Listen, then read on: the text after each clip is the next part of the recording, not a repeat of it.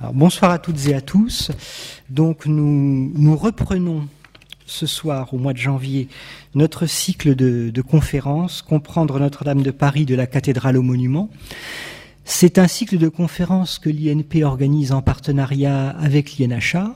Euh, je remercie mes collègues Juliette Trey et France Nerlich qui ont, euh, avec Émilie Maume et, et, moi, conçu un petit peu l'ensemble de ce, de ce programme.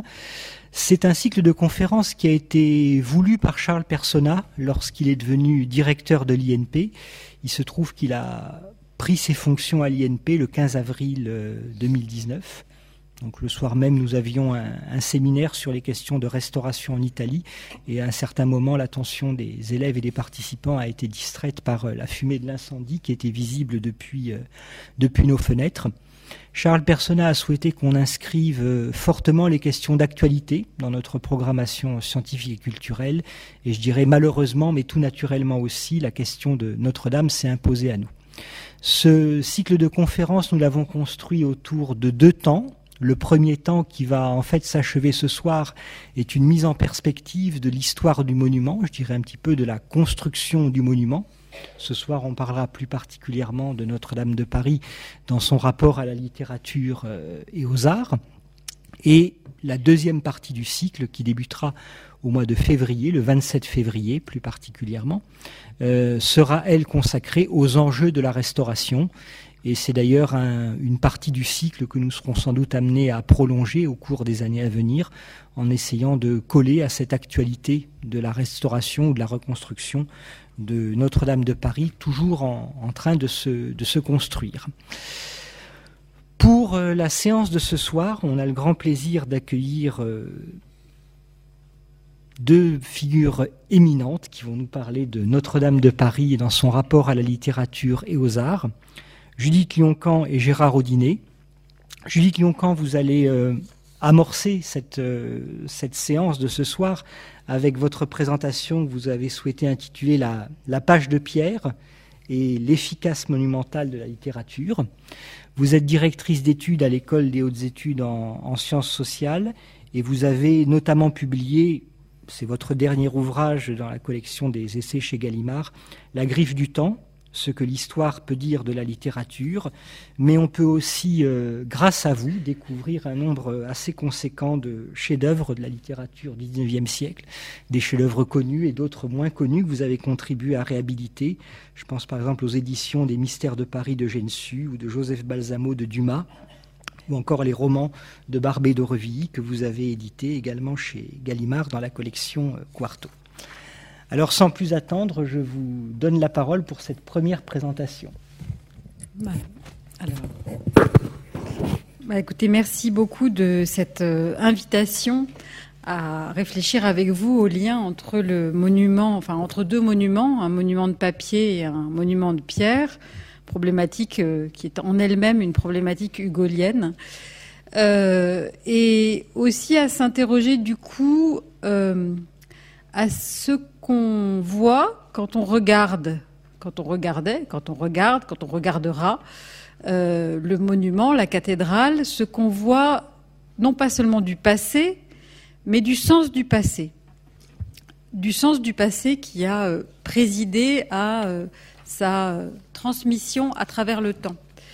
Donc je vais essayer de réfléchir ce soir avec vous à ce que c'est que le monument Notre-Dame de Paris depuis le XIXe siècle et comment il s'est constitué comme tel, c'est-à-dire comme monument.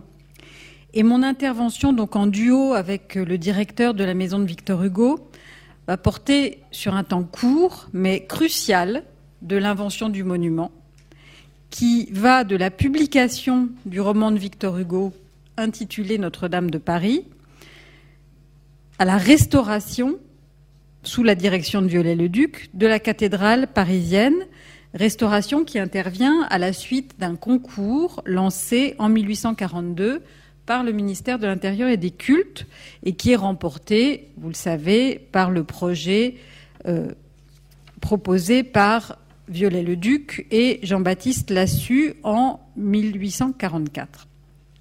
Donc un temps très court, fin de la Restauration, 1828-29, le moment de la conception du projet du roman Notre-Dame de Paris et puis le début de la restauration effective du monument par Viollet-le-Duc. Dans ces décennies, la littérature va se révéler d'une singulière puissance pour modeler le monument. Et les paroles de Victor Hugo euh, dans Notre-Dame de Paris sur le ceci tuera cela, le papier l'emportera sur la pierre, semblent prendre une tonalité quasi prophétique. Mais justement, ça n'est pas magique, la littérature. Et euh, le travail d'historienne que je fais sur les usages de la littérature est bien de comprendre ce que j'appelle dans le titre l'efficace monumentale de la littérature, efficace en ce sens qu'il ne s'agit pas seulement d'un impact ou d'une efficacité qui relèverait d'une intention, mais d'une emprise, d'une présence sur des actions qui ne sont pas forcément uniquement dans le domaine de la littérature. Je n'ai donc pas essayé de comprendre seulement comment la littérature romantique a modelé des modalités, des mentalités ou des représentations qui ensuite auraient eu un effet sur, par exemple, un architecte, mais comment le roman permet à des architectes d'agir et comprendre le lien entre l'écriture de Victor Hugo, la lecture de ses œuvres, leur circulation élargie, l'écriture de Viollet-le-Duc, car Viollet-le-Duc, avant de restaurer Notre-Dame écrit un projet de restauration, et c'est vraiment quelque chose de fondamental pour comprendre le monument, puis l'action de restauration. Donc toute une série d'actions en chaîne, comme ça, qui inscrivent en fait dans la pierre, comme page d'écriture, une pensée de l'efficace de l'écrit et de la littérature. Donc, une sorte de réflexion. Je voudrais essayer de construire une réflexion sur les rapports entre le livre et la cathédrale, entre les deux monuments. Lorsqu'il est question de Notre-Dame de Paris, donc au XIXe siècle, on pense à Victor Hugo, et lorsqu'on pense à Notre-Dame de Paris, le roman, malheureusement, on n'entend pas les italiques lorsqu'on parle à voix haute, mais il y a deux Notre-Dame de Paris, celle avec des italiques, le titre et le monument. Euh, dont vous voyez ici la première édition euh, en 1831, l'édition Gosselin, qui va être suivi d'une deuxième édition augmentée dès 1832. Un gros roman, un monument, et très vite un monument de la littérature française puis euh, mondiale, sans parler des produits dérivés dont on parlera peut-être tout à l'heure. Un livre monument. Dans l'édition de 1844, la très belle édition Perrotin, vous voyez ici la euh, mise en image du caractère monumental du livre et du monument en même temps. C'est un livre pensé et écrit à la fin des années 20, à un moment où Victor Hugo, qui est encore proche de la monarchie euh, des Bourbons, s'engage dans deux grands articles de revue consacrés à la destruction, à une campagne contre la destruction des monuments anciens en France. Alors, il est intéressant de dire un mot sur l'histoire de l'édition du livre parce que je pense qu'on saisit quelque chose de la question de la restauration. Donc, excusez-moi si je suis un tout petit peu précise. En novembre 1828, Victor Hugo signe un contrat d'édition avec l'éditeur Charles Gosselin, grand éditeur romantique, pour plusieurs ouvrages, dont un roman qui devait s'appeler Notre-Dame de Paris et dont le manuscrit devait être remis le 15 avril 1829. Comme tout écrivain qui se respecte, Hugo prend du retard et obtient un nouveau délai le 5 août 1830. L'argument était étant qu'il aurait perdu un cahier de notes à la suite des journées de juillet 1830. Donc quelque chose de l'histoire politique s'inscrit là dans l'histoire de l'écriture. Le 4 octobre 1830, Victor Hugo demande une publication en trois volumes au lieu de deux, parce que ça s'est allongé, moyennant une rétribution supplémentaire. L'éditeur Gosselin refuse, ce qui entraîne le retrait des trois chapitres, de trois chapitres. Et cette édition-là, qui est livrée entre janvier et mars 1831, va donc être suivie d'une seconde, d'une renégociation d'un contrat avec un autre éditeur, Randuel, qui lui permet donc de publier l'édition complète de Notre-Dame de Paris en 1832. Voici donc un livre qui est commandé avant la fin de la période politique nommée Restauration et publié après elle. Un livre publié en deux temps, le second se signalant notamment par l'ajout d'un grand chapitre de réflexion faite par l'auteur et présentée comme une interruption, une parenthèse, et intitulée Ceci tuera cela, en désignant d'une part le livre imprimé et de l'autre part l'édifice.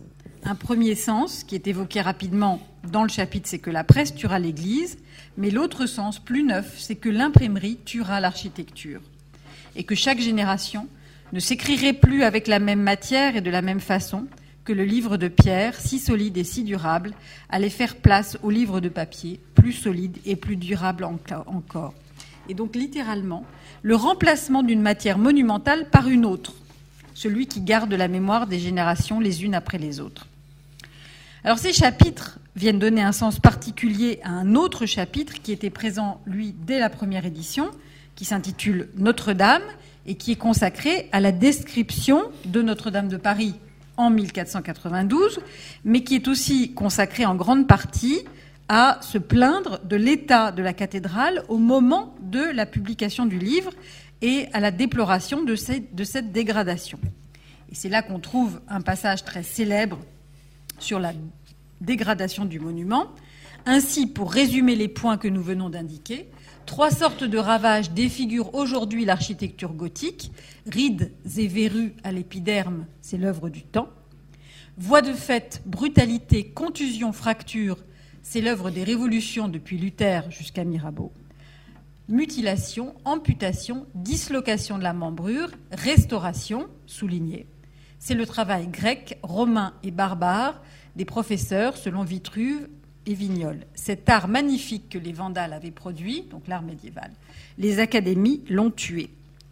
Et donc le livre se veut comme un sauvetage par l'imprimerie, par le monument d'imprimerie, du monument d'architecture, à ce moment-là, dégradé par trois séries de raisons le temps, les destructions et le travail fautif de restauration inspiré par une certaine idée du classicisme. Parallèlement à, euh, à ces chapitres, Hugo a publié donc deux textes qui sont très célèbres la note sur la destruction des monuments de France publié dans la Revue de Paris en août 1829 et un grand article publié dans la Revue des Deux Mondes en 1832, Guerre aux démolisseurs, que je n'ai pas le temps de lire, mais euh, que je vous euh, recommande de lire si vous ne le connaissez pas. Alors tout ça est assez bien connu. C'est la lutte des romantiques pour la préservation du patrimoine qui est devenu un bien national. Le roman qui est publié en 28, en 29-31, entre 29 et 31, s'écrit dans le glissement d'un régime à l'autre, glissement qui affecte aussi le sens même du mot restauration, qui avait été celui d'un régime et qui devient euh, un mot d'ordre architectural. Il faut restituer Notre-Dame. Il, il là donc se construit une discussion sur ce que signifie une restauration. Dans un cadre politique où se construit tente de se construire un consensus national et historique autour des monuments de l'histoire de France. Ce sera le grand projet de la Galerie de l'histoire de France de Versailles que l'on peut revoir désormais et qui s'appuie sur la littérature pour produire ce récit. Alors, à quoi ressemble à ce moment-là Notre-Dame de Paris? Euh, je, passe sur les articles de guerre, de guerre aux démolisseurs. Excusez-moi, je n'ai pas le temps du tout de vous. Voilà. À quoi ressemble-t-elle? Voici donc on est dans les premiers temps de la photographie, cette photo très célèbre du début des années 40. Euh, Et euh, on va voir ce que la restauration architecturale implique des constructions de la fiction de monuments créées par Victor Hugo. Alors, le souci de préserver, euh, de, réparer Notre-Dame est un souci en réalité bien antérieur aux années 1820. On pourrait évoquer euh, évidemment l'histoire de la, de la sauvegarde des monuments français lancée en fait dès euh, le début de la Révolution par l'Assemblée constituante qui a mis en place en 1790 la commission chargée de recueillir les œuvres d'art architectural et les sculptures remises à la nation par le clergé, et donc de faire, à partir de là, un musée des saisies révolutionnaires qui va donner lieu au noyau donc du musée des monuments français, qui est ouvert d'abord en 1795 dans le couvent des Petits Augustins, donc dans les Beaux-Arts, puis fondé par Alexandre Lenoir, qui va montrer au public les richesses de l'art religieux du Moyen Âge, notamment au moyen de recompositions de ce type, euh, qui euh, va avoir une très grande influence sur tous les jeunes gens qui vont le visiter euh, avant sa fermeture par Louis XVIII en 1816. La restauration fait fermer le, musée des monuments français, notamment pour restituer les monuments qui y sont montrés à leurs propriétaires religieux. Donc il y a un sens politique très fort. Il s'agit notamment d'aller replacer les tombeaux des rois de France dans la basilique Saint-Denis. Alors, euh, c'est le moment où le jeune Viollet-le-Duc se forme à ces questions et il participe notamment à une discussion autour de ce qu'il convenait de faire dans la, basilique Saint-Denis où euh, l'architecte Debré euh, installe des, des, tombeaux, des retables, des hôtels de provenance diverses dans les chapelles rayonnantes. Il y a eu une exposition l'année dernière très intéressante dans la basilique sur cette, sur cette opération. Dans cette histoire politico-littéraire, Hugo participe comme poète à la défense des monuments en péril. Euh, la préservation et la restauration euh, du patrimoine est une, va être une des, grandes, affaires du régime de juillet, et en particulier euh, de François Guizot, historien de formation, auquel on doit la création de l'inspection générale des monuments historiques. Alors je dis ça à côté, enfin, dans, le cadre de l'Institut du patrimoine, donc ce sont des choses qui sont bien connues et la commission des, monuments historiques en 1837, qui dépend du ministère de l'Intérieur. Et parallèlement, le ministère de l'Instruction publique met en place un comité des travaux historiques, qui d'une certaine manière existe toujours, et qui est chargé de diriger euh, des recherches et la publication de documents inédits, doublé d'un comité des arts et des monuments chargé de concourir à la recherche et à la publication des monuments inédits de la littérature, de la philosophie, des sciences et des arts, considérés dans leur rapport avec l'histoire générale de la France. Euh, à cette commission des arts participe notamment Victor Hugo. Alors donc j'en viens à la question de l'efficace du littéraire et à l'affaire de la restauration de Notre-Dame de Paris. L'histoire qu'on raconte souvent, et qui n'est pas fausse évidemment, est celle de l'influence bénéfique qu'aurait exercée la littérature romantique dans la prise de conscience de l'importance croissante de la préservation et de la restauration des monuments. La littérature aurait donc modelé l'environnement culturel, des goûts, des sensibilités, des représentations, et, euh. Et au gouvernement, le gouvernement, donc, lui, aurait euh, dirigé des, euh, des actions. Si on regarde de plus près la manière dont la restauration de Notre-Dame de Paris est menée depuis la question du concours, on peut déplacer un peu la proposition, et c'est là que la question de l'efficace du littéraire ou de la littérature se pose, c'est-à-dire le rôle des écrits et des écrivains de littérature, qui n'a pas été seulement d'influer sur les esprits, de façonner et de diffuser des images du passé et des conceptions de l'art gothique.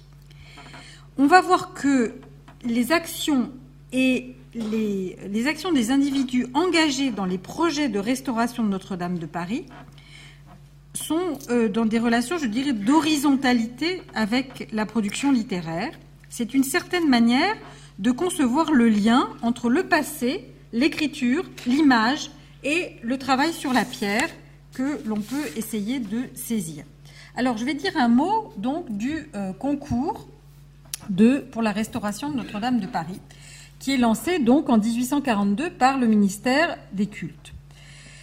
En 1944, on le sait, le Conseil des bâtiments civils, qui est en charge de sélectionner des projets, va retenir le projet donc de euh, messieurs Lassus et Viollet-le-Duc, le concours a été très soigneusement, euh, très rigoureusement étudié par Jean-Michel Legnaud, sur lequel je m'appuie ici. Et c'est un chapitre d'histoire qui est d'autant mieux étudié et documenté que tous les acteurs de l'époque étaient soucieux de laisser des traces de leur activité de réparation et de restauration. Alors, Hugo, je l'ai dit, est membre du comité des arts et par ailleurs il, euh, participe en 1842 à une pétition qu'il signe avec d'autres, avec Vigny, avec Ingres et Alexandre Lenoir, dans une pétition donc pour euh, une campagne euh, en faveur de la sauvegarde de l'architecture nationale. Mais ce qui est intéressant, c'est que lorsqu'on ouvre donc le projet de restauration que les deux architectes soumettent au concours, on va retrouver des énonciations qui sont strictement hugoliennes.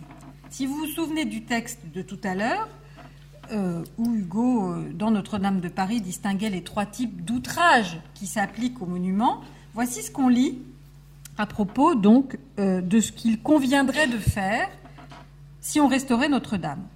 Dans un semblable travail, on ne saurait agir avec trop de prudence et de discrétion. Et nous le disons les premiers, une restauration peut être plus désastreuse pour un monument que les ravages des siècles ou les fureurs populaires, car le temps et les révolutions détruisent mais n'ajoutent rien. Au contraire, une restauration, en ajoutant de nouvelles formes, peut faire disparaître une foule de vestiges dont la rareté et la vétusté augmentent même l'intérêt. Donc vous voyez bien qu'on a là une traduction dans le langage d'un projet architectural, mais d'écrit à écrit, du passage des de Notre-Dame de Paris, le livre, à propos des trois sortes de ravages qui défigurent l'architecture gothique, rides et verrues, etc. Donc, d'une certaine manière, Viollet-le-Duc et Lassus parlent Hugo. Il parle Hugo et il propose donc un projet qui a une forte dimension archéologique, on l'a souvent dit, euh, où il s'agit de recomposer un certain état du monument, mais euh, pour lui restituer une lisibilité que les différents outrages du temps, mais aussi que les, restaurations successives lui ont supprimé. Viollet-le-Duc et Lassus proposent notamment pour la façade qui a été abîmée par la Révolution, la restauration du très riche encadrement de la rosace et le rétablissement de toutes les sculptures des rois et des saints, mais ils le font dans des termes littéraires, d'une certaine manière, puisqu'ils disent, je vais faire ça rapidement, dans notre restauration, nous proposons le rétablissement de toutes ces sculptures, car tout se lit dans cet ensemble de statues et de bas-reliefs, et l'on ne peut laisser incomplète une page aussi admirable sans risque de la rendre inintelligible. Donc vous voyez bien que c'est non seulement le Hugo qu'il parle, mais il parle littérature, c'est-à-dire que la, la, façade devient une page, une page de pierre, dont il faut restituer la lisibilité. Et restituer la lisibilité, ça va être notamment d'aller chercher dans des cathédrales, euh, elles, moins abîmées, des modèles pour reconstruire les rois, euh, les apôtres, les saints, etc., dans euh, les niches autour du portail. Alors, le temps me manque ici, évidemment, pour regarder de près la rédaction du projet, qui par ailleurs euh, est intégralement lisible sur le site de la Bibliothèque nationale de France, Gallica, mais où on voit cette volonté archéologique toujours répétée, et surtout l'idée d'une de, la volonté de restituer une épaisseur du temps. Nous sommes loin de vouloir dire qu'il est nécessaire de faire disparaître toutes les additions postérieures à la construction primitive et de ramener le monument à sa première forme. Donc il n'y a pas de pensée d'une sorte d'origine pure du monument. Nous pensons au contraire que chaque partie ajoutée, à quelque époque que ce soit, doit en principe être conservée, consolidée et restaurée dans le style qui lui est propre, et cela avec une religieuse discrétion, un peu quelque chose d'un petit peu anticlérical là, avec une abnégation complète de toute opinion personnelle. Donc une idée qu'il va falloir aller d'abord conserver, regarder rigoureusement les matériaux utilisés pour retrouver des matériaux euh, plus anciens et d'aller chercher des modèles dans toutes les époques, si bien que euh, on opérerait donc de restauration qu'à partir des deux de documents indubitables, donc il y a une sorte de volonté de documentation textuelle de la page de pierre, et ensuite de proposer un monument qui aurait une dimension quasiment historiographique ou archéologique, en ce sens que toutes les, une grande partie des étapes de son histoire laisserait une trace quelque part sur la pierre ou dans la pierre. Euh, donc il n'y a pas cette, pensée. Bon, évidemment, il y a une, épaisseur qu'il faut faire disparaître. C'est le 18e, c'est le 17e, sauf une chose, tout ce qui relève de l'histoire proprement politique du monument, et notamment, on le verra, le célèbre, désormais encore plus célèbre, vœu de Louis XIII. Alors, le concours a très bien été documenté, je ne vais pas revenir là-dessus. Euh, la manière dont les différents euh, candidats euh, qui étaient pressentis ont été progressivement écartés donc, pour favoriser donc le enfin pour finalement choisir ce couple du, d'un jeune architecte et d'un plus âgé. Euh, mais ce qui est intéressant dans cette histoire, c'est que Viollet-le-Duc et Lassus sont les seuls à utiliser les moyens de l'imprimerie, c'est-à-dire les moyens de la publicité, comme la littérature, pour publier leurs projets. Alors que les autres s'inscrivent dans le cadre, disons, d'un, échange beaucoup plus euh, souterrain avec, euh, le, Conseil des bâtiments civils et le ministère. D'une certaine manière, ils agissent de manière moderne dans le temps. Comme la littérature, ils publient. Et ils répondent d'ailleurs à une demande de Hugo lui-même, qui avait écrit euh, à plusieurs reprises qu'il fallait euh, disséminer auprès du public les principes de l'art gothique.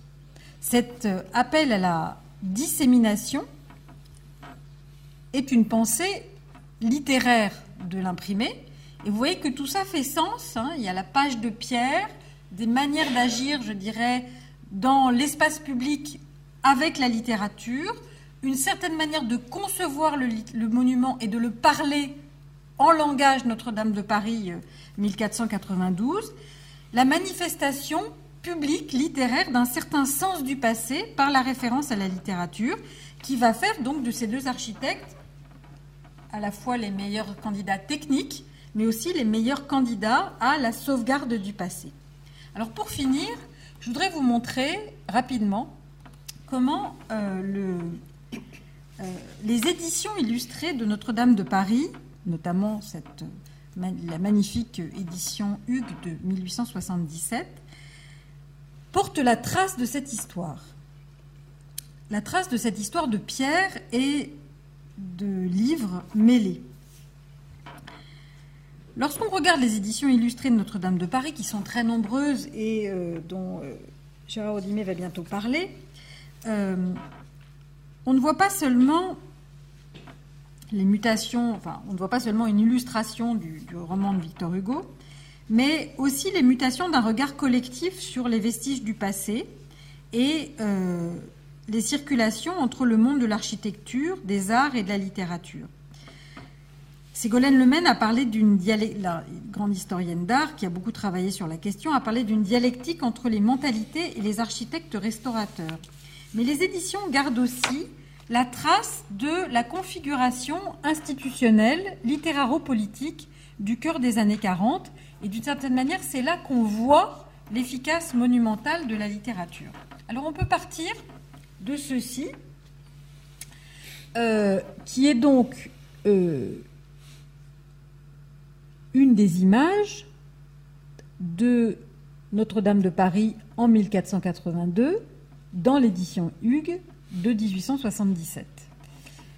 Cette euh, image, donc, qui est peuplée de personnages qui nous font bien penser qu'on est en 1482, elle a pour particularité de représenter la cathédrale restaurée par Viollet-le-Duc. Vous voyez la flèche. Euh, et c'est donc c'est cette cathédrale, ça, c'est c'est une photographie qui est prise, prise en cours de restauration, donc avant la construction de la flèche. Vous voyez bien qu'il s'agit, qu'il s'agit de cette même cathédrale, c'est-à-dire que l'édition de 1877 utilise un dessin qui est censé représenter Notre-Dame en 1482, mais qui est une mise en dessin de ce qu'était la cathédrale après la restauration, selon l'idée de la cathédrale médiévale qui avait été construite par Lassus et Viollet-le-Duc. Alors, on voit bien donc que ici, le temps fait une sorte de boucle un peu, étrange qui est euh, matérialisée dans le euh, livre lui-même. On voit aussi quelque chose du même ordre dans euh, une autre illustration du livre qui est ici, donc l'ancien hôtel gothique. Alors, il s'agit d'une gravure qui est faite par Viollet-le-Duc pour l'édition de Notre-Dame de Paris de 1877. Mais Viollet-le-Duc, pour cette édition, reprend un dessin qu'il a fait par ailleurs euh, pour son dictionnaire raisonné de l'architecture, qui est plus ancien, donc, et qui correspond au fait qu'il aurait voulu restaurer l'hôtel gothique de Notre-Dame, mais qu'il n'a pas pu le faire parce qu'il fallait respecter l'hôtel 17e, euh, donc le vœu de Louis XIII pour des raisons d'histoire politique. Donc, ce qu'il fait, c'est que cette restauration qu'il n'a pas pu mener dans la pierre, il l'amène dans les pages du livre. Et il représente à nouveau Notre-Dame avec cet hôtel gothique qu'il aurait voulu euh, rétablir, mais qu'il n'a pas rétabli, mais qu'il rétablit d'une certaine manière ici, et peut-être euh, de manière aussi durable, sinon plus durable, que le. Enfin bon, voilà. Sauf que, euh, justement, la question se pose du, fait que. Enfin, se posait très fortement au soir de l'incendie. du, vœu de, Louis XIII. Alors, il en est de même d'une dernière façon avec euh, ce, personnage devenu emblématique euh, Notre-Dame de Paris, le monument qui est euh, le Strige, et dont Ségolène Lemaine, justement, a montré, qui est une invention, enfin une réinvention de Viollet-le-Duc à partir de cette idée qu'il fallait rétablir les décorations de pignons, de niches, de statues et de gargouilles. Alors, on sait qu'il a euh, des, toutes sortes de, gargouilles, mais euh, le strige est une création individualisée par le graveur euh, Charles Mérion dans une série d'eau forte sur Paris au début des années 1800, 1850 et qui est un Mérion qui est à la fois un littérateur et un dessinateur et très imprégné de, de Hugo et euh, lorsqu'il euh,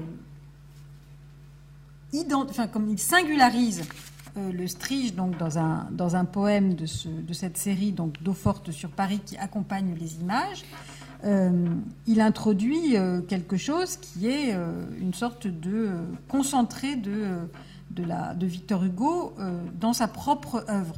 Ce qui est intéressant, c'est que le Strige est devenu l'emblème de la nouvelle cathédrale et qu'il réintègre plus tard la nouvelle édition, euh, alors ça c'est le, Strige de Mérion en 1853, et qu'il réintègre, euh, ça c'est le, Strige en photographie, et qu'il finit par réintégrer l'édition Notre-Dame de Paris en 1877 comme une illustration à nouveau euh, du roman Notre-Dame de Paris, jusqu'à finir par être dans ce tableau de la fin du XIXe siècle, euh, à entrer en, dialogue avec Victor Hugo, euh, ce qui est évidemment de nouveau une sorte de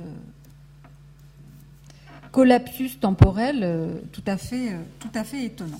Alors, je, vais, je vais conclure sur cette, sur cette image et sur l'édition illustrée de 1977, qui, d'une certaine manière, contient les différents éléments de euh, la conjoncture littéraire et politique et institutionnelle du début des années 1840, lorsque le roman de Victor Hugo donnait à son auteur une puissance d'intervention directe sur le monde des pierres historiques. En 1843, Viollet-le-Duc et Lassus prouvaient leur compétence et leur sens du gothique en soumettant un projet de restitution de Notre-Dame de Paris comme en 1482. Les images produites dans ce contexte, lorsqu'elles sont reprises plus tard dans l'édition de 1877, n'apparaissent plus comme l'expression d'un projet architectural, mais comme les illustrations d'un passé que le projet de restauration était censé rejoindre et restituer. les gravures de Viollet-le-Duc dans l'édition de 77 sont autant des illustrations du roman que des représentations en images du passé auquel le roman fait référence. Ce sont des représentations à haute valeur documentaire et instructive de la réalité de 1482, produites par le plus grand architecte et historien des formes architecturales du siècle, qui vient ainsi prêter son savoir et son prestige au monument hugolien qui lui a permis de construire ce savoir et ce prestige.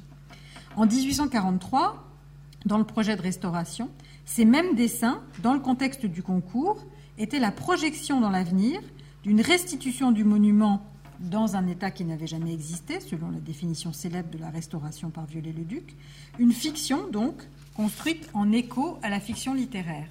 Avant donc d'être des images d'histoire de l'architecture, ce sont des dessins qui ont tenu, pendant un temps, leur efficace politique à ce qu'ils manifestaient de leur proximité avec le roman de Hugo.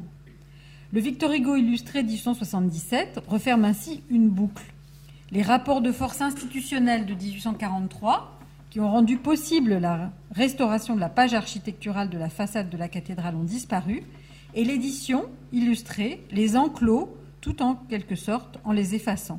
Elles portent leurs traces tout en les rendant naturelles parce que silencieux.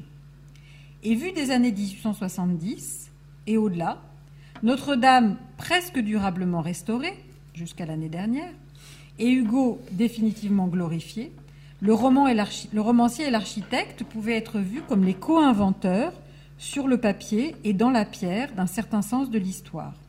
Et en y regardant de plus près ce monument de papier qu'est le Victor Hugo illustré de 77, on peut aussi y faire apparaître, comme un simple tracé sur la pierre, Viollet-le-Duc, la marque désormais invisible de ce qu'on faisait avec la littérature dans l'arène de l'action politique et administrative de 1843. La question qui se pose à partir de là, et dont on pourra peut-être parler, c'est qu'est-ce qu'on peut faire aujourd'hui dans une restauration qui ne peut pas être prise dans le sens d'une restauration à la Viollet-le-Duc, ou peut-elle être? Qu'est-ce qu'on peut faire de toute cette histoire, c'est-à-dire du sens du passé qui a amené la, cathédrale médiévale à être euh, restaurée telle qu'elle l'a été au milieu du XIXe siècle, dans un dialogue si étroit, si intime avec l'écriture littéraire et la pensée de la littérature. Je vous remercie.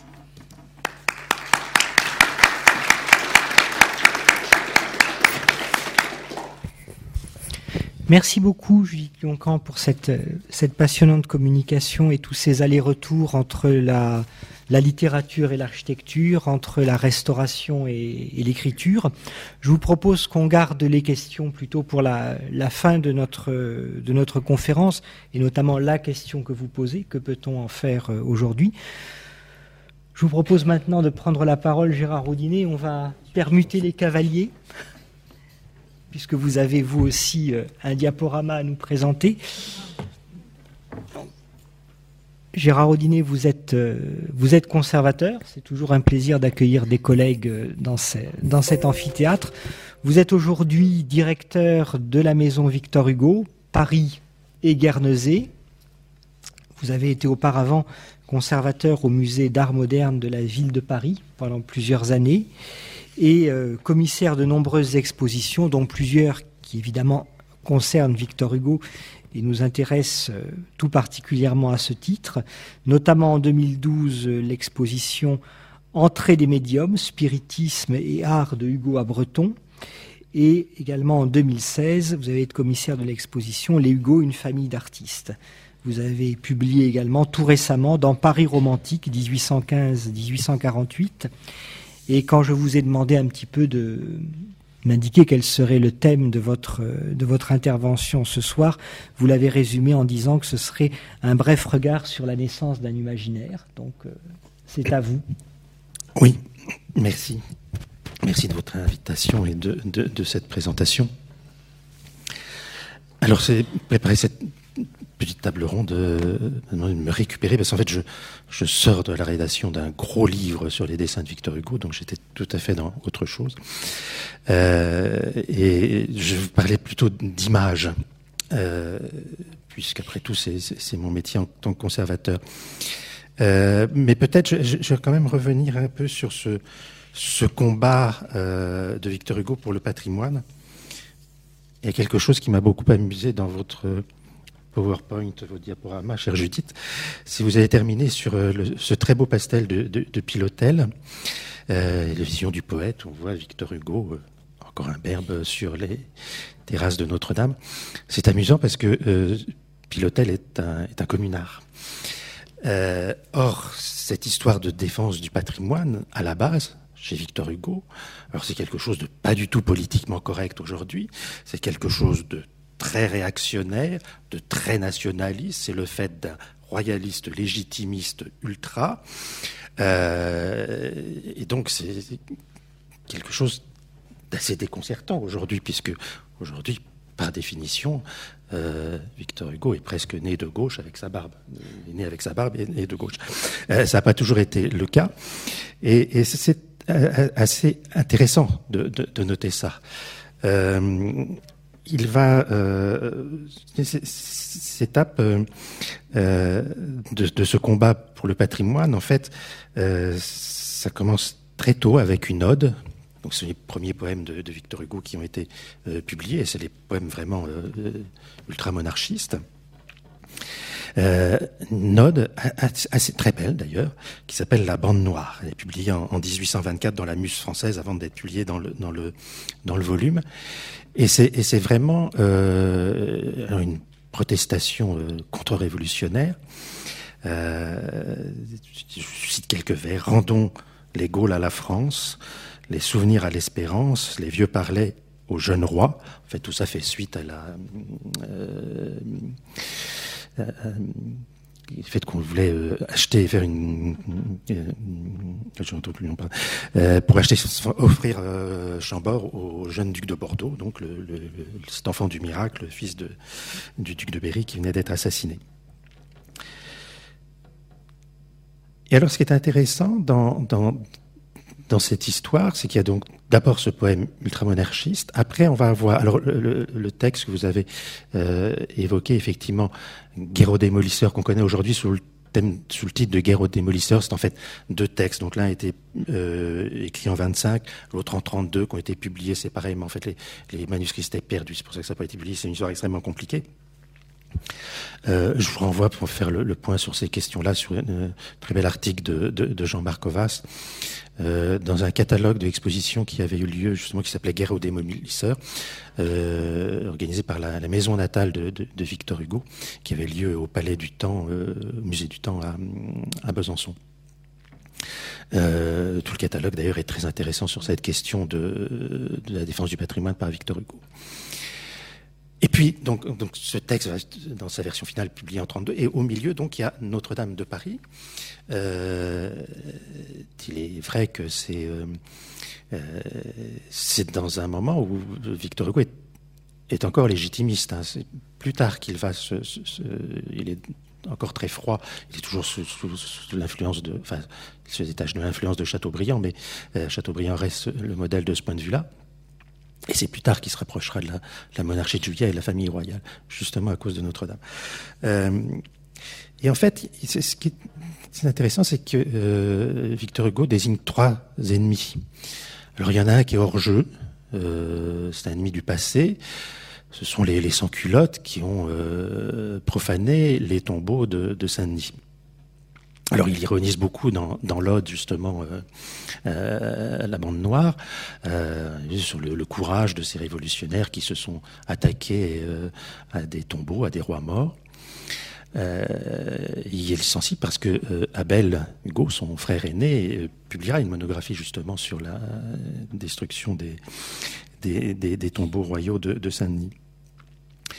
Et puis il y a un deuxième ennemi euh, qui est proprement ce qu'on appelle la bande noire, c'est-à-dire en fait les, profiteurs de la vente des biens nationaux. Euh, qui ont acheté des églises, qui les ont transformées en granges à foin, qui ont acheté des monastères, qui ont utilisé des pierres pour euh, faire autre chose. Et en fait, ces profiteurs de, biens nationaux, en fait, c'est assez ambigu parce qu'on glisse effectivement la bourgeoisie révolutionnaire à, au milieu affairiste de la monarchie de juillet quelque part. faut pas oublier qu'en 1831, alors quand Notre-Dame de Paris est, publiée.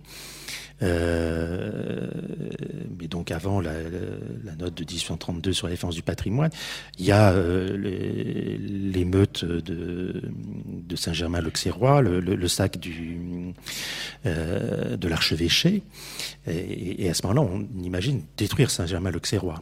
Donc il y a aussi ce, militantisme pour les choses. C'est aussi le, milieu d'affaires de la monarchie de Juillet qui, est visé ici.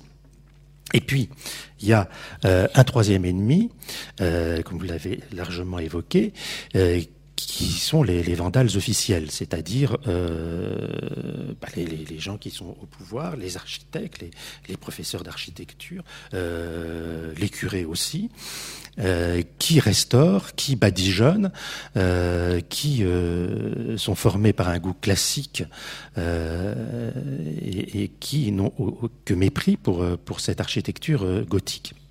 C'est vrai que dans ce mouvement, euh, Victor Hugo, lui, euh, fait figure de, romantique, euh, nourri des, voyages pittoresques dans l'ancienne France de, Taylor et Naudier, et donc dans un, mouvement collectif, alors qu'il lui est moins, moins royaliste, moins légitimiste. Mais c'est vrai que c'est quelque chose qui va, qui va beaucoup jouer. Et a, euh, après cette phase donc qui est très euh, très très très militante, euh, quasi pamphlétaire à travers ses, écrits, la réponse pour lui va être législative. Il va réclamer une loi, et c'est en fait ce qui va se passer avec la, mise en place du, comité des monuments, un titre absolument impossible, Comité des monuments inédits de la littérature, de la philosophie, des sciences, des arts considérés dans leur rapport avec l'histoire générale de la France. C'est le comité de 35 qui va être réformé en 37-38, qui va être le comité des, monuments français, et où euh, euh, Victor Hugo siégera aux côtés de, Mérimée et de Vité, qui était le, premier euh, inspecteur général des monuments historiques avant, avant Mérimée. Euh, dans, dans Guerre aux démolisseurs, enfin, cette phrase, euh, c'est assez intéressant parce qu'il dit euh,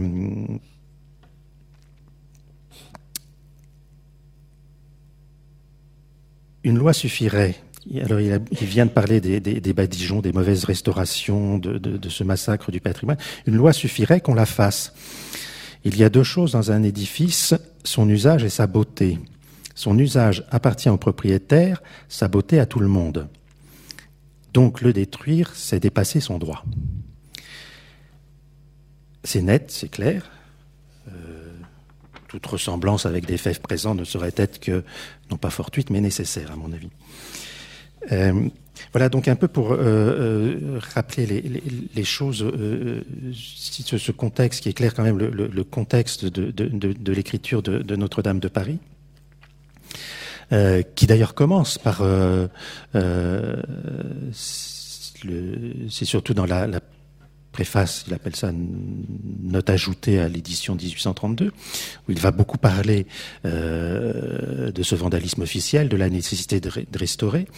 Mais en fait, dès la, très courte préface de 1831, euh, il explique l'origine du roman. Et cette origine du roman, c'est un jour, il se promenait euh, dans Notre-Dame, il errait dans les, galeries et les escaliers, et il trouve au détour d'un coin sombre une inscription gravée dans la pierre, Ananke, en lettres grecques, euh, la fatalité, et c'est ça qui lui donne l'idée du roman, dit-il.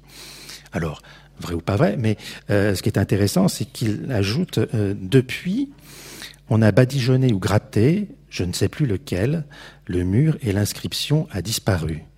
Car c'est ainsi qu'on agit depuis tantôt deux ans, 200 ans, avec les merveilleuses églises du Moyen Âge.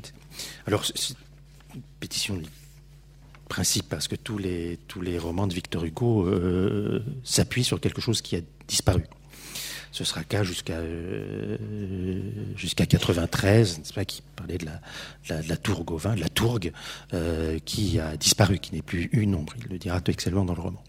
Donc en fait, c'est assez curieux de, de voir comment euh, ce, défenseur du, patrimoine, qui prend une bonne restauration, en fait, organise une sorte de littérature de la disparition. Alors c'est toujours le, euh, très paradoxal chez, Victor Hugo.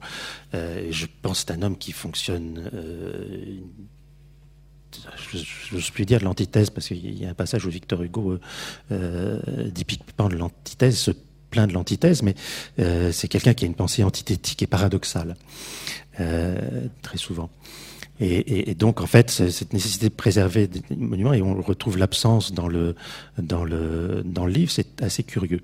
Euh, de même qu'on pourrait pointer un paradoxe beaucoup plus profond et qui vont nous, nous amener, qui va nous amener à, à, à évoquer justement la, la, la naissance d'un imaginaire autour de, du monument, c'est que euh,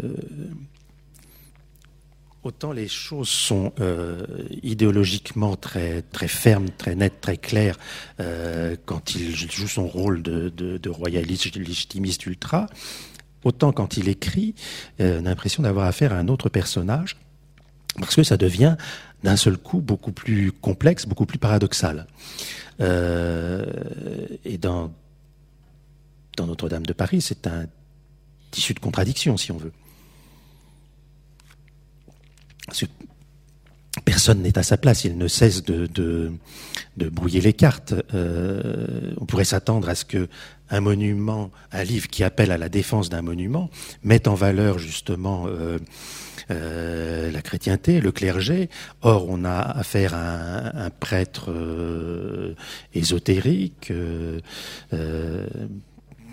et puis euh, carrément, enfin qui, bascule dans, la débauche. Euh, L'identité des personnages est, complètement renversée. Euh, Esmeralda, la bohémienne, n'est pas une bohémienne, c'est une euh, jeune fille de bonne famille de Reims, bon, qui, bah, bon, en même temps bonne fille de bonne famille de race, euh, fille d'aristocrate, mais euh, illégitime, et qui a été enlevé. Et Quasimodo, euh, c'est lui l'égyptien en fait, c'est lui voilà. Et le et même Frollo est un personnage complexe en tant que que, que prêtre qui, qui, qui, qui, se débouche, qui déraille un peu, comme, comme Hugo le dira Javert plus tard, mais en même temps élevé en bon père euh, Quasimodo.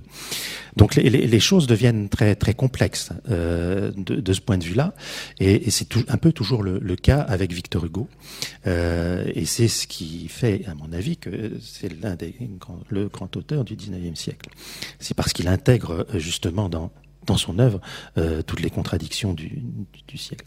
Alors euh, Notre-Dame de Paris paraît, et immédiatement elle a un destin en images elle va fasciner les, artistes.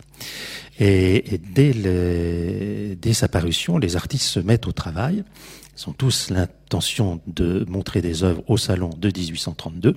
Malheureusement, en 1832, il n'y aura pas de salon à cause de l'épidémie de choléra et il faudra attendre 1833. On a euh, six envois euh, au salon euh, illustrant Notre-Dame de Paris, ou plutôt hein, s'inspirant de Notre-Dame de Paris. Euh, on en a trois dans les collections du, musée, de la maison de Victor Hugo, plus un autre euh, qui est un envoi mais qui a été refusé. Alors, euh, il y a l'envoi de, de, de, des sculptures du Seigneur, malheureusement, ça, nous ne les avons pas, mais principalement, bien sûr, c'est et sans étonnement, ce sont les aquarelles de Louis Boulanger, euh, mon peintre, comme l'appelle Victor Hugo, extrêmement proche, qui a dû être informé de Notre-Dame de Paris dès euh, la euh, rédaction, et qui donc crée une série d'aquarelles qui sont quasiment des, aquarelles d'illustration. dans l'édition de Victor Hugo, les règles sont très précises. La première édition n'est jamais illustrée, Victor Hugo le refuse absolument, c'est le texte est à plus. Et euh, l'édition illustrée, c'est le 19e siècle et le grand siècle de l'édition illustrée, ça vient après, plutôt pour les éditions populaires et pour relancer en fait les, ventes à ce second. Mais euh, le propre d'une édition, d'une illustration, c'est de repérer les événements importants de la narration, les événements significatifs, et de les mettre en, images. Et c'est un peu ce que, va faire euh, euh, Boulanger ici, à travers différents épisodes, euh, pas, euh, avec euh, et Gringoire à la cour des miracles, c'est ce mariage improvisé, tentative de rapt d'Esmeralda par Quasimodo et Frollo, où providentiellement Phébus arrive euh, l'Esmeralda chez Madame euh, Gondelaurier, euh, qui va avoir une suite tragique puisque c'est là que la, chèvre tapant le, nom de Phébus qui est juste devant va faire accuser Esmeralda de sorcellerie, Esmeralda faisant amende honorable.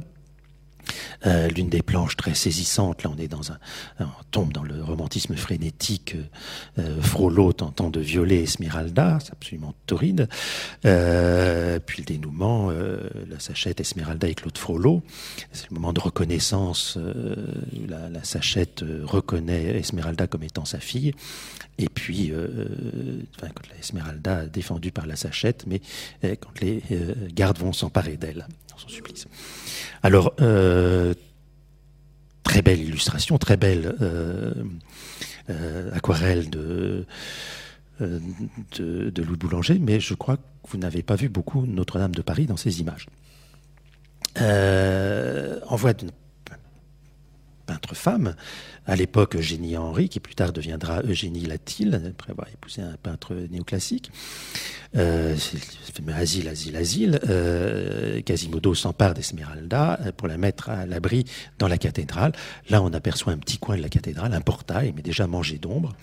Euh, ce qui est important, c'est la, scène euh, pittoresque qui est euh, reproduite.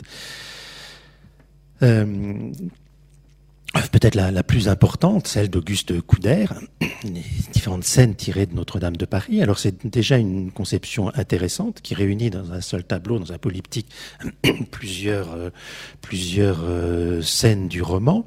Donc une sorte d'illustration plutôt que de choisir un moment, même si au centre il y a l'intérêt des, fenêtres sur la Seine où Frollo surprend euh, euh, Phébus euh, en train d'attenter à la pudeur d'Esmeralda, on voit un petit peu plus Notre-Dame de Paris sur les côtés pour les, tours, mais qui va cadrer la, composition. alors l'autre envoi refusé, c'est ce tableau qui est cher à notre camarade Thierry Zimmer, euh, qui, je pense, euh, la restauration de Notre-Dame de Paris doit donner beaucoup de travail en ce moment. C'est de RMH. Euh, il est spécialiste d'Antoine Rivoulon en fait le catalogue raisonné, quatre scènes de Notre-Dame de Paris, donc selon le, même principe, donc euh, euh d'avoir plusieurs euh, scènes, on retrouve un peu les, les, les, les mêmes, et là le supplice de d'Esmeralda. De, euh, et ce tableau a été refusé au, au, salon. Euh, et c'est en fait pour ça qu'il nous intéresse beaucoup, euh, parce qu'il a eu un destin euh, très intéressant. Rivoulon était un de ces jeunes artistes romantiques, sans moyens. Il travaillait dans une petite chambre de bonne, sans grande place. Donc il ne savait pas quoi faire de son tableau, d'autant que son tableau avait un cadre très encombrant. Donc il a offert le tableau à Victor Hugo, qui l'a gardé. Et en fait, Victor Hugo euh, a séparé le cadre de la toile et plus tard, il a utilisé le cadre euh, du Rivoulon euh, dans euh, une composition de, décor de, Haute-Villaros, sa maison d'exil à, à Guernesey. Il en fait le frontispice en fait de la maison euh, qui est une fenêtre qui est intégrée dans l'imposte du, du, porche pour laisser passer le second jour dans le second vestibule. Euh, et c'est euh, intéressant en fait de voir que ce tableau, enfin de, de, Rivoulon euh, avait un cadre beaucoup plus spectaculaire et beaucoup plus dans le ton que celui euh, de Couder, euh, qui est plutôt d'inspiration Renaissance que, que, gothique. Et là, ce qui nous étonne beaucoup, alors je, crois que vous avez fait un petit montage où j'avais intégré là très mal, hein, parce que je suis pas du tout doué pour ça, le tableau de Rivoulon dans, son cadre. Et, c'est euh, assez saisissant de voir euh, là du coup une idée euh, très intéressante, c'est que la cathédrale qui était absente dans tous les tableaux qu'on a vus, en fait, euh, qui pourtant contribue à créer l'imaginaire euh, du monument. Euh, là, la cathédrale revient presque comme monument dans, le cadre, puisqu'on a plein de niches, en fait, comme, on peut avoir sur les façades de, Notre-Dame, avec des personnages du roman qui viennent remplacer les saints. C'est une, iconographie très complexe euh, que Thierry Zimmer a, très finement analysé, et donc qui sera euh, sera lisible quand son catalogue sera publié normalement sur le, site de la Tribune de l'Art. Euh, et c'est donc quelque chose d'intéressant qui interroge parce que forcément, si je vous parle de, on pense Victor Hugo, on a fait le frontispice de Hauteville House. C'est parce qu'on pense bien sûr au frontispice à la cathédrale de, de Nanteuil. Euh, mais le tableau de Rivoulon est de 32, euh, comme euh, le frontispice de Nanteuil pour l'édition de 1832 les deux Godelureau d'ailleurs devaient se, connaître. Il est probable qu'il y a d'ailleurs un dessin euh, au musée des, Beaux-Arts de Rouen qui laisse à penser que le, euh, projet euh, de frontispice de Nantaille est un peu d'après Rivoulon.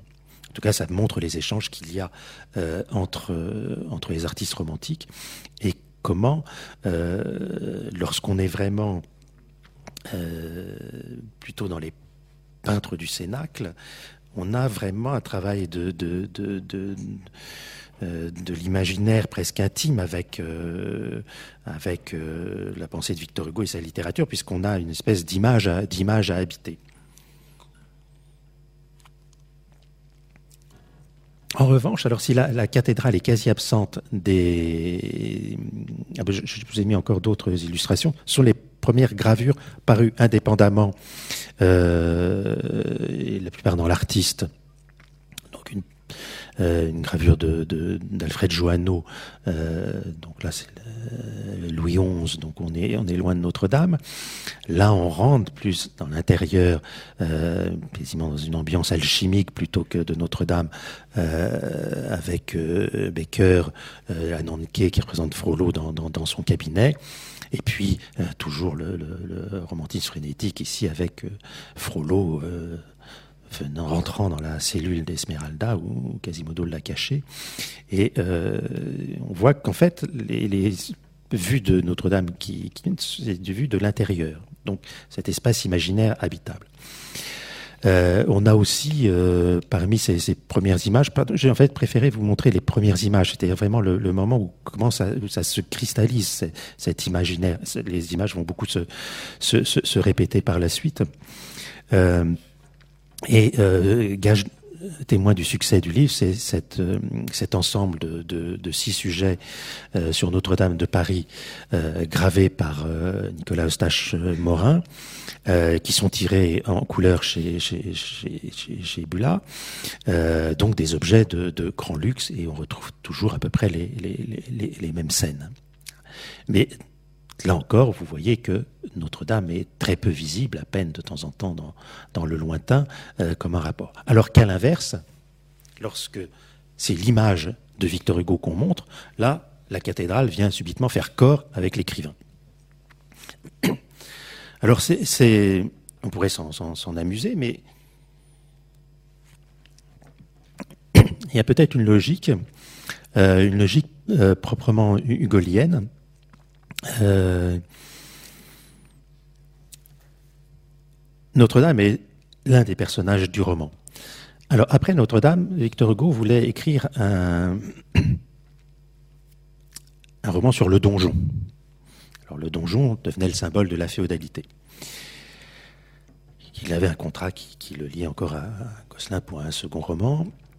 donc il avait envie d'écrire sur le donjon. Ça tombait bien. Alors on ne sait jamais s'il faut prendre cette histoire tout à fait au pied de la lettre, mais en tout cas il en a fait un prétexte pour ses voyages d'été avec Juliette Drouet. C'était le seul moment où il pouvait être avec sa nouvelle maîtresse à partir de, de 33.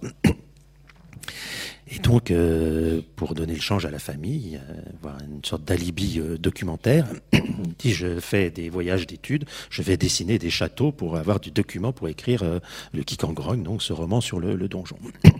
ce roman ne sera jamais écrit, mais on aura peut-être un équivalent plus tard, à un moment où l'œuvre de Victor Hugo bascule, c'est-à-dire après les voyages sur le Rhin, et avec l'écriture des Burgraves. Euh, là, le château fait retour, parce qu'il a trouvé finalement euh, le château qui correspond à son imaginaire, qui est le, Burg euh, rénan. Euh, et c'est intéressant parce que Victor Hugo parle du Burg à chaque fois dans deux, sortes de trilogies. il définit le Burgrave en disant que le Burgrave a trois armures. Euh, son cœur, c'est-à-dire son courage, son château, et pardon, j'ai un trou, euh, et son armure. Donc en quelque sorte, le, le, burg est un des vêtements euh, du burgrave, une de ses armures. Donc ce qui enveloppe son corps proprement dit. Et d'un autre côté, il va décrire le, bourg euh, comme contenant trois choses. Un palais, une forteresse et une caverne. C'est-à-dire quelque chose qui rentre profondément dans la terre. En fait, on voit que euh, finalement l'édifice, alors peut-être il y avait de ça dans Notre-Dame de Paris, mais il y a de ça dans le château, et ça va devenir l'un des grands thèmes de, de ses dessins, de son, son œuvre graphique. C'est quelque chose qui, qui relie euh, le corps euh, aux forces telluriques du, du sous-sol, qui l'ancre dans le paysage, et c'est-à-dire dans, dans, dans, une histoire, une histoire nationale. Euh, donc on voit à quel point toujours les, les, symboles sont extrêmement ramifiés et complexes chez, chez Victor Hugo. Donc rien d'étonnant à ce que euh, finalement les, les, les artistes et les caricaturistes qu'on mettait plutôt très bas dans, dans l'échelle des arts euh, ont des tempéraments très intuitifs et comprennent bien les choses. Donc on voit ici euh, Victor Hugo euh, habillé dans une espèce de rosace de, Notre-Dame de Paris, c'est la fameuse charge pliée dans la charge Hugotte.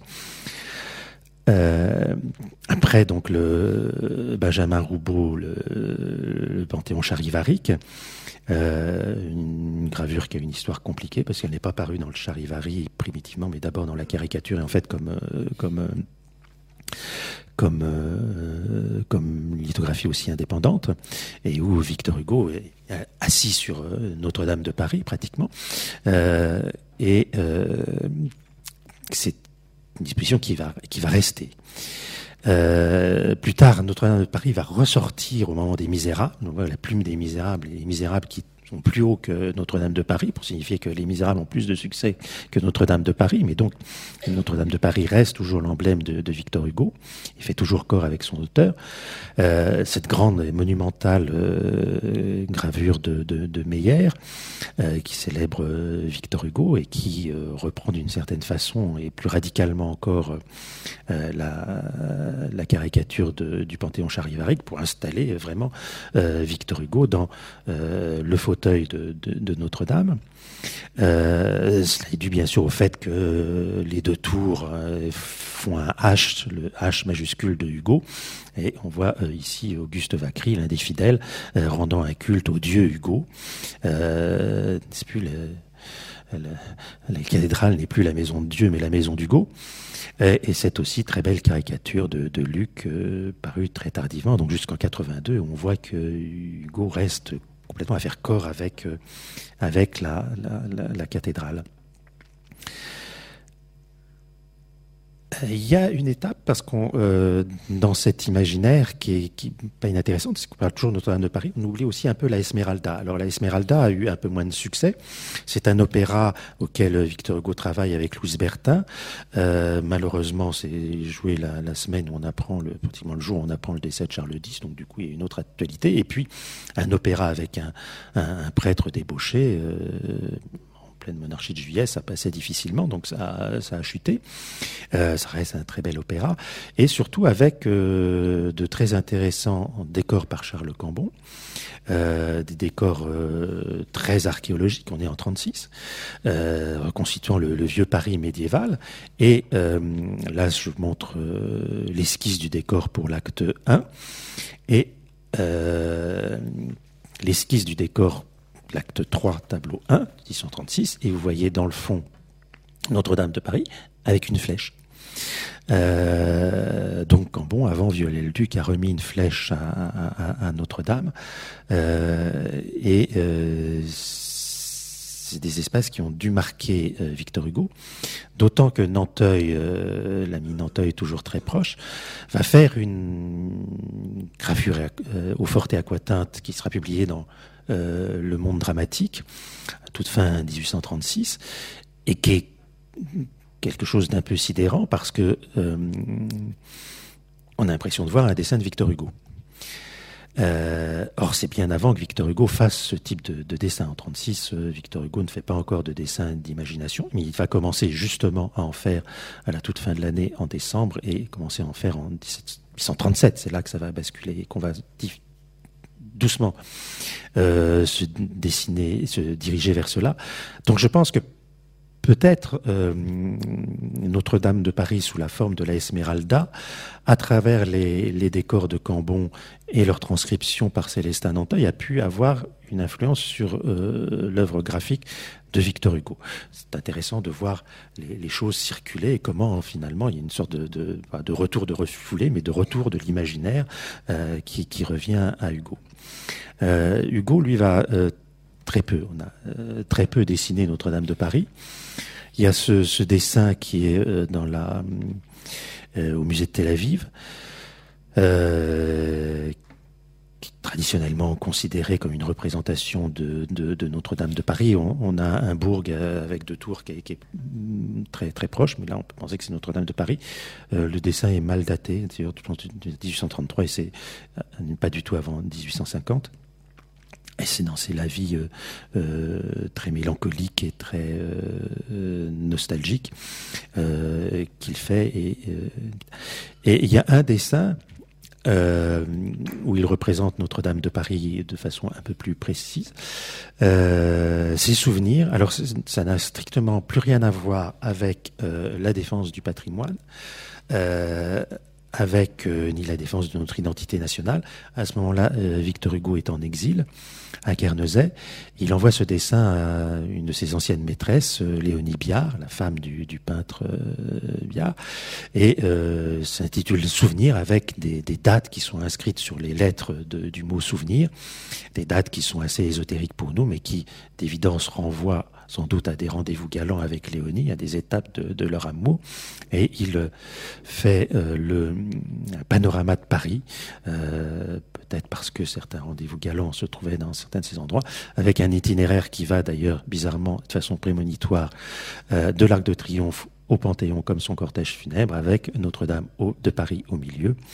Euh, il intitule cela Souvenir parce qu'il est loin de Paris et que c'est le passé et on espère que euh, Notre-Dame, telle que nous l'avons connue, euh, ne sera plus un souvenir. Merci.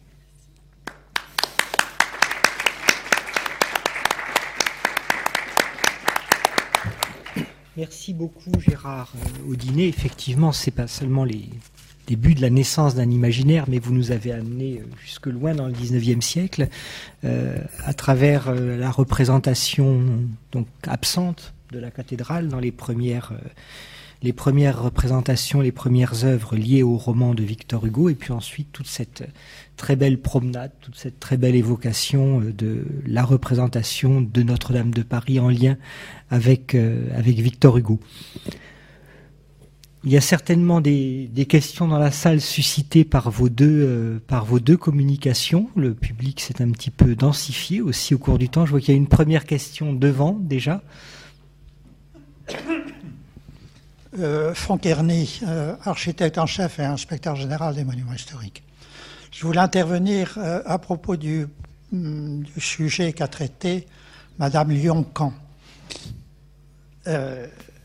Un point très important, le concours 1842, Lassus, architecte chevronné, qui avait terminé la Sainte-Chapelle, etc., devant l'énormité du projet à faire et qui durerait de longues années, a cherché un second, plutôt un jeune qu'il formerait, et c'est Viollet-le-Duc.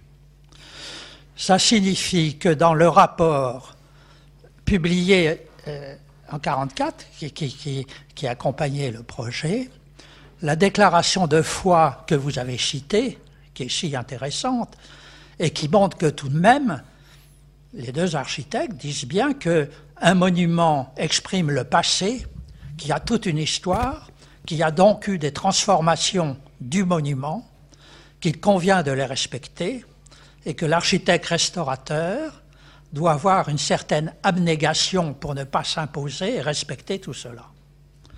On ne peut qu'applaudir, évidemment, à ce sujet.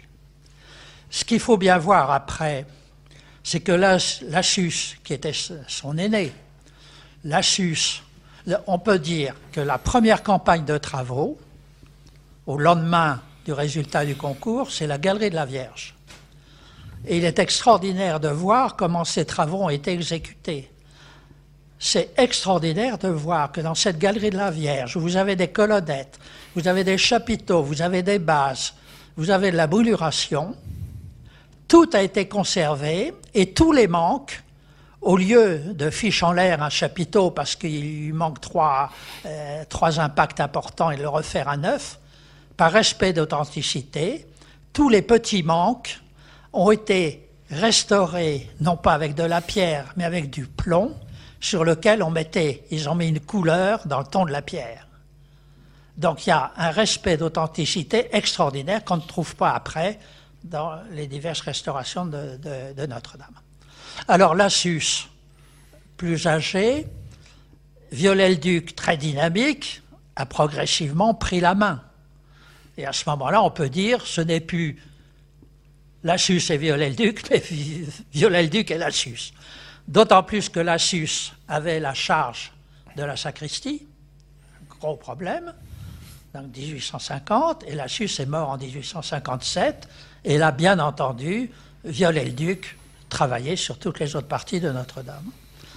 Et là, il faut rajouter une chose très importante, vous avez cité le dictionnaire de Viollet-le-Duc, euh, l'article Restauration, que dit Viollet-le-Duc Exactement le contraire devant la profession de foi, de foi faite en 42-44. Il dit un monument est transformé, etc mais il faut lui retrouver son unité de style. Donc il faut rétablir le monument comme c'était originel, et même s'il n'a jamais existé. Alors vous voyez l'énormité de la chose, et là, évidemment, on peut être circonspect. Je m'arrête là. Mais cet aspect-là, c'est intéressant pour la flèche, qui, vous comprenez bien, là, va être un enjeu difficile. Dans le concours, dans le projet du concours 42-44, la flèche, Lassus et, Viollet-le-Duc, je dis bien Lassus et Viollet-le-Duc, pas le contraire, le projet, c'est de restituer la flèche telle qu'on la connaissait par les dessins.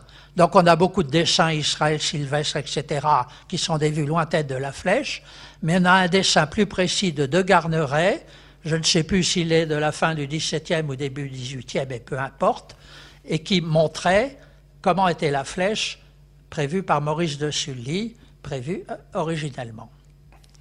Et quand il s'agit de reconstruire la flèche, de rétablir la flèche, le projet qui est avant 1858, fait uniquement par Viollet-le-Duc, vous l'avez vu, la flèche est plus haute, elle a un étage supplémentaire, elle est plus haute.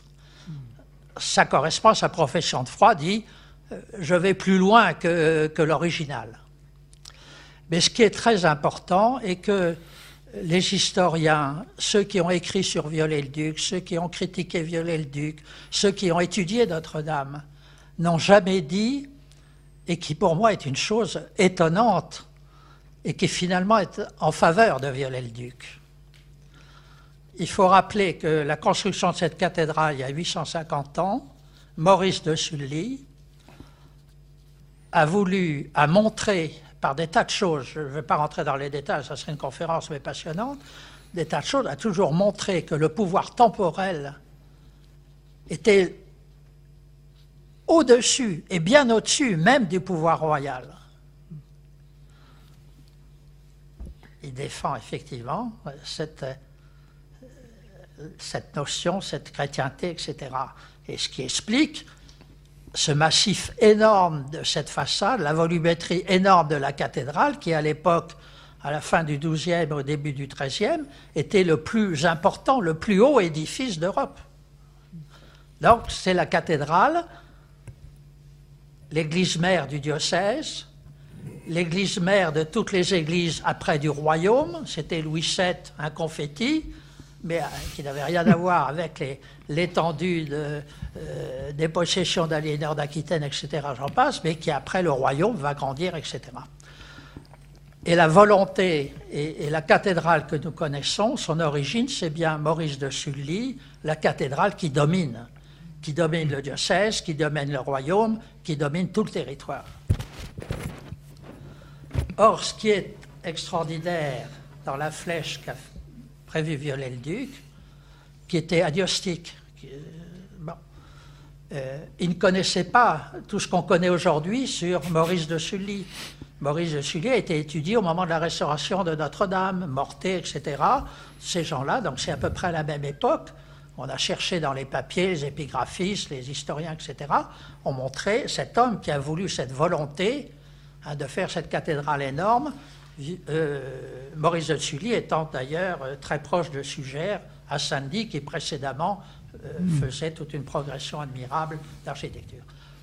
Alors, ce qui est absolument euh, remarquable pour moi et, qui donne encore plus d'intérêt à la flèche conçue par Viollet-le-Duc, bien qu'elle ne soit pas conforme à l'originel, c'est qu'à mon sens, il a sublimé, complètement sublimé, la pensée de Maurice de Sully. Comment? Cette flèche plus haute, il y a des nécessités techniques pour la stabilité de la flèche d'élargir et de mettre des étais qui ne peuvent pas être uniquement à l'intérieur de la volumétrie du comble du cœur et du transept. Donc ce sont des bois qui vont sortir de la couverture. Et Viollet-le-Duc a eu cette idée de scénographie, à mes yeux, magnifique, qui est d'avoir demandé avec Geoffroy de Chaume de faire ces quatre symboles d'évangélisme, ces douze apôtres, qui, sauf un, sont tous tournés vers la ville et qui la bénissent. De leur hauteur, ils bénissent la ville. C'est tout à fait ce que pensait et ce que veut et ce que voulait démontrer euh, Maurice de Sully de cette cathédrale qui domine tout? Et donc ça, je pense, c'est un argument, car c'est toute une phase, euh, une face cachée de Viollet-le-Duc. Il a été là un scénographe sans doute sans bien connaître ce que voulait exactement Maurice de Sully, de faire euh, cette pensée qu'il a évidemment magnifiquement montrée et qui, les statues ayant été euh, sauvées de, justesse, hein, puisqu'on on était en train de les démonter au moment de l'incendie, euh, je pense que c'est un élément, un argument en faveur encore plus pour cette flèche de Viollet-le-Duc et l'intérêt de cette flèche. Merci beaucoup. Avez peut-être envie de, réagir. C'est un complément qui nous ramène à la question que vous posiez aussi à la fin. Que faire aujourd'hui? enfin, C'était une question ouverte parce que je n'ai ni la, je n'ai pas votre compétence. Euh, et ni votre position. Enfin, c'était vraiment une question de d'historienne euh, qui, regardant l'évolution d'un monument, l'événement de l'incendie fait qu'on se pose cette question qui, par ailleurs, était une question qui se serait posée, qui se posait dans toutes les réparations, les restaurations. C'est-à-dire qu'est-ce qu'on faisait de, ça? Euh, Mais on, se le pose, euh, disons, différemment dans la mesure où le l'incendie a créé une sorte de, je sais pas comment dire, de séparation dans le temps. Euh, de, voilà, d'ouverture du temps, de, dilatation en fait entre un avant et un après. Non, c'est pas tout. Je voudrais tout de même rétablir le fait que j'ai été responsable de Notre-Dame de 1978 à ma retraite en 2001. Hein, donc mon temps a été plus long que celui de Viollet-le-Duc. Bon. Donc j'ai fait des tas de travaux, etc. Donc euh, euh, sur les toitures et tout. La doctrine qui a été respectée, je l'ai vue à propos de l'orgue. À propos, il y a un projet d'orgue. Vous savez qu'il y a une partie de l'orgue démontée qui est du 18e, etc. Bon, je, passe outre. Et au cours de la, de la commission supérieure, a été prise une décision extrêmement importante, qui est la suivante. La cathédrale, bon, Viollet-le-Duc, on connaît toute son œuvre, elle est très importante, et nous devons, et vous devez, et obligatoirement, nous devons respecter Viollet-le-Duc et restaurer, parce que malheureusement, les restaurations de Viollet-le-Duc deviennent nécessaires par suite des choix de pierres malheureux, incompatibles entre elles, etc. Donc, si vous voulez, euh, la restauration de Notre-Dame, jusqu'à une époque récente, a toujours été de restaurer également ce qu'a fait Viollet-le-Duc. Oui, c'est bien, c'était bien, le sens de ce que, c'est bien, c'était bien le sens de ce que je disais. Mais de, fait, euh, là, la question se pose forcément dans des termes différents. Plus radicaux. Euh, plus radicaux. Non, mais radicaux, parce que, parce que la, destruction va, oblige de, à prendre des décisions. Donc, euh, le, voilà. il y a d'autres, d'autres doctrines que celle du, du, que celle du respect de Viollet-le-Duc. Vous, vous, savez qu'on a un projet qui est de faire une serre sur la toiture. Voilà, par exemple. On a un projet qui est de faire une piscine. Vous voyez des établissements recevant du public au sommet de la cathédrale alors qu'il y a des escaliers voilà, il y a d'autres doctrines. C'est ça. De fait, il y a d'autres doctrines. C'est bien pour ça que la question. Non, non, mais c'est bien pour ça que la question se pose à nous avec plus d'urgence et de radicalité euh, aujourd'hui. Si vous voulez, pour moi, cet aspect de Viollet-Duc, qui finalement a été tout à fait dans l'esprit du créateur de la cathédrale, hein, sans, trop le savoir avec ses, ses statues, etc., est un argument très fort. Parce qu'on relie Viollet-le-Duc et l'origine. Merci beaucoup. Est-ce qu'il y a d'autres questions ou d'autres interventions dans la salle?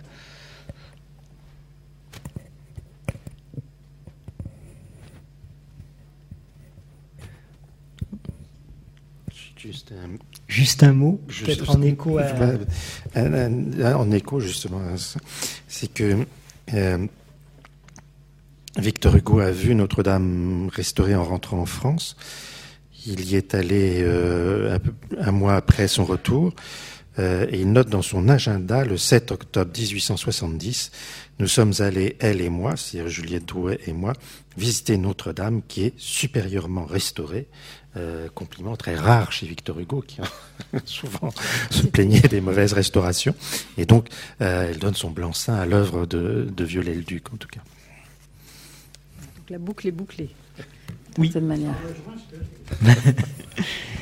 Eh bien, il nous reste à vous, à vous remercier vraiment tous les deux pour cette intervention. Donc, pour celles et ceux qui le souhaitent, l'intervention sera visible et audible euh, à partir du site de l'Institut national du patrimoine et sur, euh, sur France Culture.